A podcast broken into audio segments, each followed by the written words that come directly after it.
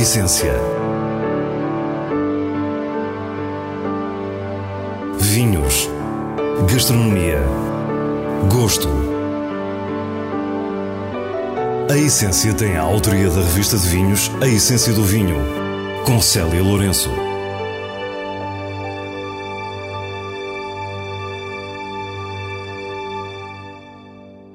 Boa noite.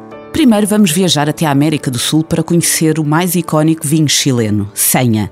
Depois regressamos e vamos até aos vinhos verdes, à emblemática Casa da Tapada. Não terminamos sem sugestões de vinhos e livros. Fique e descubra a nossa proposta para o que é realmente essencial.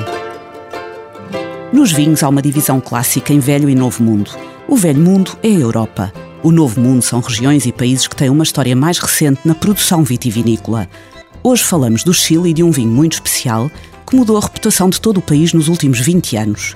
Benjamin Rojas é o diretor comercial da Vinha Senha e explica-nos o projeto. O nome. O nome Seña viene a dar eh, a dar a conocer el vino al mundo, por eso es una seña de que Chile tenía vinos de alta gama que mostrar y no solo vinos eh, masivos. Senha é a palavra espanhola para sinal. Este vinho surgiu então como um sinal de que o Chile é muito mais que a imagem que se colou ao país de vinhos industriais e de grande volume.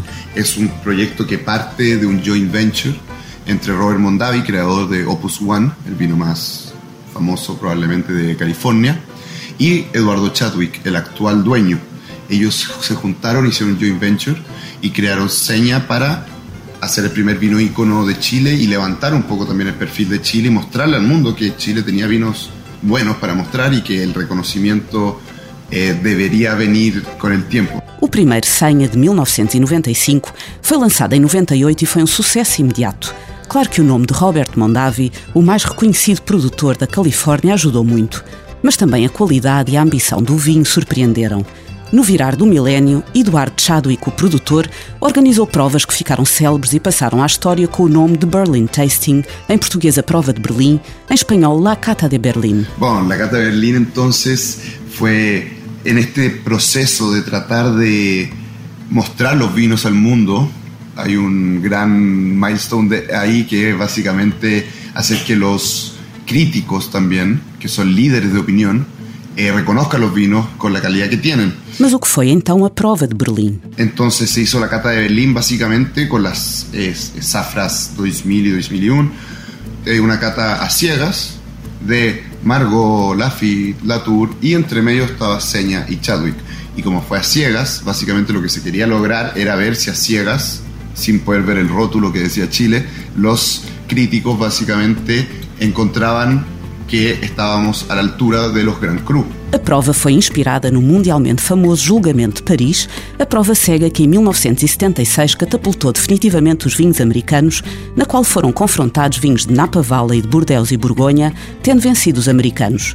Na prova de Berlim, o resultado não foi diferente. Para nossa surpresa, a primeira vez que se realizou em Berlim, de onde viene o nome da Cata de Berlim em 2004, El ganador fue Viño Chadwick, uno de nuestros vinos, y el segundo fue Seña, el vino que le gustamos ahora en el fondo.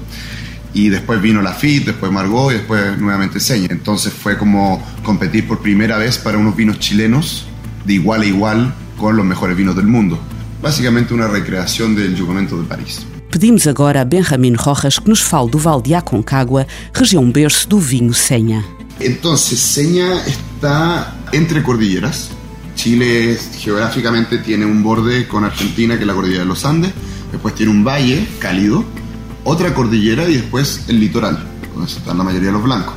Nosotros estamos en la zona cálida, ¿verdad?, donde se hacen los tintos, pero estamos en básicamente a los pies de la cordillera de la costa, entonces estamos en la zona más fresca del valle. O Chile tem uma forma alongada e esbelta. Ao olharmos para o mapa, identificamos imediatamente o Vale de Aconcagua por uma característica muito evidente. El Valle de Aconcagua, que también tiene una cualidad especial, que es que es de los pocos o el mayor de los valles vinícolas de Chile, que es casi transversal al país.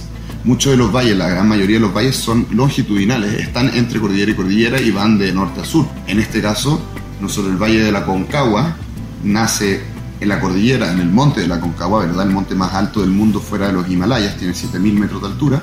De ahí nace el río que llega al mar y el río es casi transversal al país. E percebemos as vantagens desta situação transversal do vale. nosotros estamos en una zona que está muy cerca a la abertura del río, por lo tanto tenemos influencia de los Andes que bajan por el río, así como un poco de influencia del Océano Pacífico que sube por el río. Entonces eso nos da también un ambiente eh, excepcional para hacer los vinos que nosotros queremos, que son vinos con mayor acidez, menor grado alcohólico, menor dulzor, ¿verdad? menor madurez. Vinos que a nuestra, de nuestra perspectiva son vinos más elegantes, vinos más fríos, quizá un poco más femeninos incluso, y no tan poderosos, no tan estructurados. Estas vinhas localizam-se 100 km a norte da capital, Santiago. Os solos têm origem vulcânica e combinam barro e cascalho. A esta diversidade juntam-se diferentes altitudes, entre os 250 e os 500 metros, e a viticultura inspira-se em práticas biodinâmicas. Efectivamente, como enólogo, eu te posso dizer que o mais importante sempre al hacer um vino vai ser a uva. Cuando el hablar de terroir es, es como hablar de alta gama ya por sí solo. Y para mí el sistema biodinámico, a pesar de ser bastante más complejo y requerir mucho más trabajo, porque lo es, es más complicado, puede ser más caro también, eh, es para mí la mayor expresión de terroir. A vinha Senha produz apenas vinhos tintos, com base em Cabernet Sauvignon, Malbec, Petit Verdot, Carmener e Cabernet Franc. São vinhos que nos mostram um novo mundo a dar mais importância à finesse que à extração. São elegantes, monumentais e autênticos. É na autenticidade da expressão da origem que Benjamin acredita estar o mérito da biodinâmica. Enseña, siente que es casi una familia, tanto los animales como los viñedos, como la gente que trabaja ahí. Y el terroir es un concepto que habla de la variedad, habla del clima, habla del suelo y también habla de la cultura, también habla de la gente que trabaja ahí.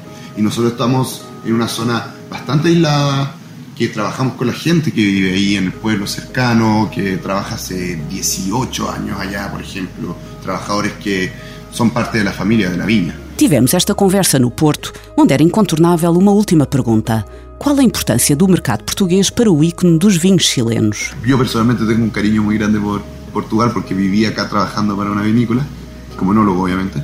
Eh, lo que pasa es que Portugal ha tenido también, creo que hace varios años tuvo una, una muda en cuanto a sus vinos. O sea, los vinos de hoy en día de Portugal no son los mismos que tenía Portugal hace 15 años. La reputación, al menos, también de los vinos hoje em dia são bastante mais conhecidos. Além disso, Portugal começa a receber cada vez mais residentes estrangeiros e turistas, tornando-se num mercado tentador. Como grande país produtor, claro que teremos sempre maioritariamente vinhos portugueses nas lojas e nas cartas dos restaurantes, mas Benjamin Rojas acredita que há espaço para a diferença do Chile. A mim me interessa que acá la gente que le guste el vino y que quiera explorar otra zona que no sea Portugal, no solo piense en Francia, no solo piense en Italia, no solo piense en California, ¿verdad? Que también por ahí hay un Chile. Y si ese Chile es seña, mejor, básicamente. Conhecemos a família Serrano Mira da herdade das servas em Estremoz, mas hoje viajamos para norte até ao Minho para conhecer o mais recente investimento, a Casa da Tapada em Amares. Somos recebidos por Luís Serrano Mira, que nos diz o que torna esta propriedade única. Eh, esta quinta tem uma coisa que a torna por si só especial, portanto foi feita pelo Francisco Sá de Miranda, um poeta do Renascimento português, eh, século XVI, Uh, a quinta foi feita em 1540 por ele, veio-se aqui refugiado da corte, uh, veio produzir o seu vinho, veio ser agricultor, veio escrever a sua obra e, portanto, por si só torna a quinta emblemática. Ao olhar em redor, percebemos um pouco melhor porque Sá de Miranda acreditava que os poetas deveriam defender e divulgar o contacto com a natureza. Além das vinhas, a quinta tem um bosque idílico como um cenário literário. Eh, esta mata é uma mata centenária muito bonita, uh, penso que é um bocadinho do, do paraíso. Portanto, a, nossa intenção é preservar este bocadinho de paraíso para que as pessoas possam usufruir naturalmente em conjunto com o enoturismo que estamos a desenvolver. Portanto, Existem aqui árvores eh, lindíssimas, quer cedros, pinheiros, castanheiros, uh, araucárias. Há aqui uma multiplicidade de espécies muito bonitas e que faz sentido as pessoas visitarem porque é um local, eu diria, mágico. A casa histórica exibe orgulhosamente o granito que caracteriza a região e a arquitetura austera de um verdadeiro solar minhoto. Uh, a quinta são 24 hectares, dos quais 12 são de vinha, 10 de mata e 2 de casario. Acho que, no geral, a mata centenária, como há pouco referi, acho que é um marco muito importante. A vinha, com as suas características de Alvarinho, Loureiro, que é muito típico desta região. Estamos a reestruturar algumas vinhas no sentido de poder também uh, vir a contar com outros encipamentos no futuro. A Casa da Tapada está na sub-região do Cávado e Luís Serrano Mira explica-nos as condições especiais que sempre fizeram brilhar os vinhos aqui produzidos. Tem umas condições acima daquilo que, no meu ponto de vista, se calhar acima da média da região, tem uma, uma exposição muito solarenga, tem sol uh, o dia todo, tem uma boa exposição solar para a boa maturação das uvas, isso dá-lhe características fundamentais para aquilo que nós queríamos, que era um vinho de excelência. Quanto ao interesse na região, Luís diz-nos que pela amizade do seu avô com um produtor de Vila Nova de Famalicão, sempre tiveram vinho verde em casa, pelo que a possibilidade de um investimento aconteceu naturalmente, sobretudo por considerar que esta é uma grande região de vinhos brancos. Aquilo que eu costumo dizer, nós fazemos vinhos brancos na região dos vinhos verdes. Uh, acho que é uma... Não queremos fazer vinhos que tenham... Uh, açúcar, eh, não queremos açúcar residuais, eh, não queremos fazer eh, vinhos que vão numa determinada tendência ou que o mercado neste momento ainda pede. A Casa da Tapada sempre foi um produtor emblemático, tendo sido o primeiro a lançar para o mercado espumantes na região dos vinhos verdes.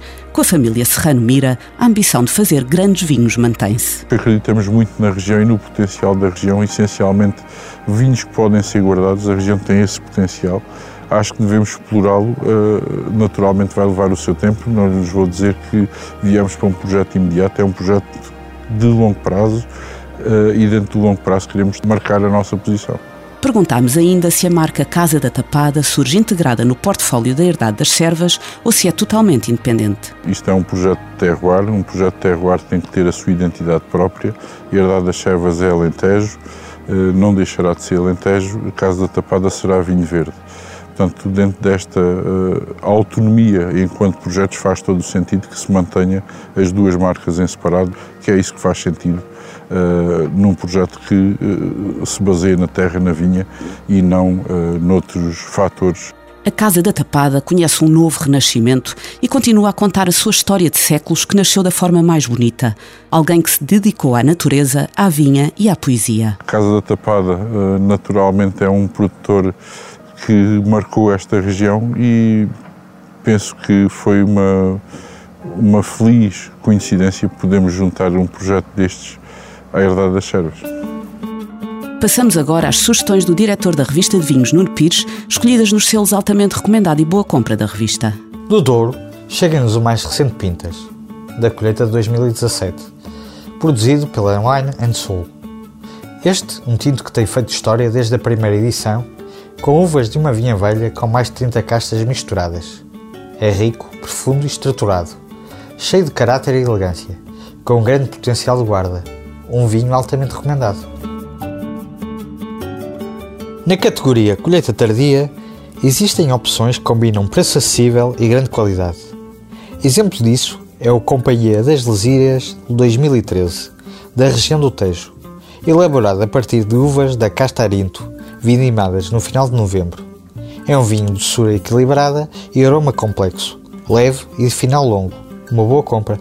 Nos vinhos de bolso trazemos o livro À Mesa com os Filósofos, de Norman Bayargon, filósofo canadiano.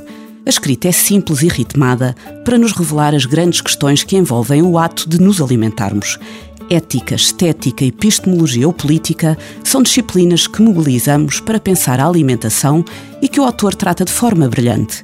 A Mesa com os Filósofos é uma edição de temas e debates Círculo de Leitores. E é com as palavras dos filósofos que nos despedimos. Para a semana, à mesma hora, teremos mais vinhos e muitas histórias contadas por quem os faz. Tenha uma boa noite.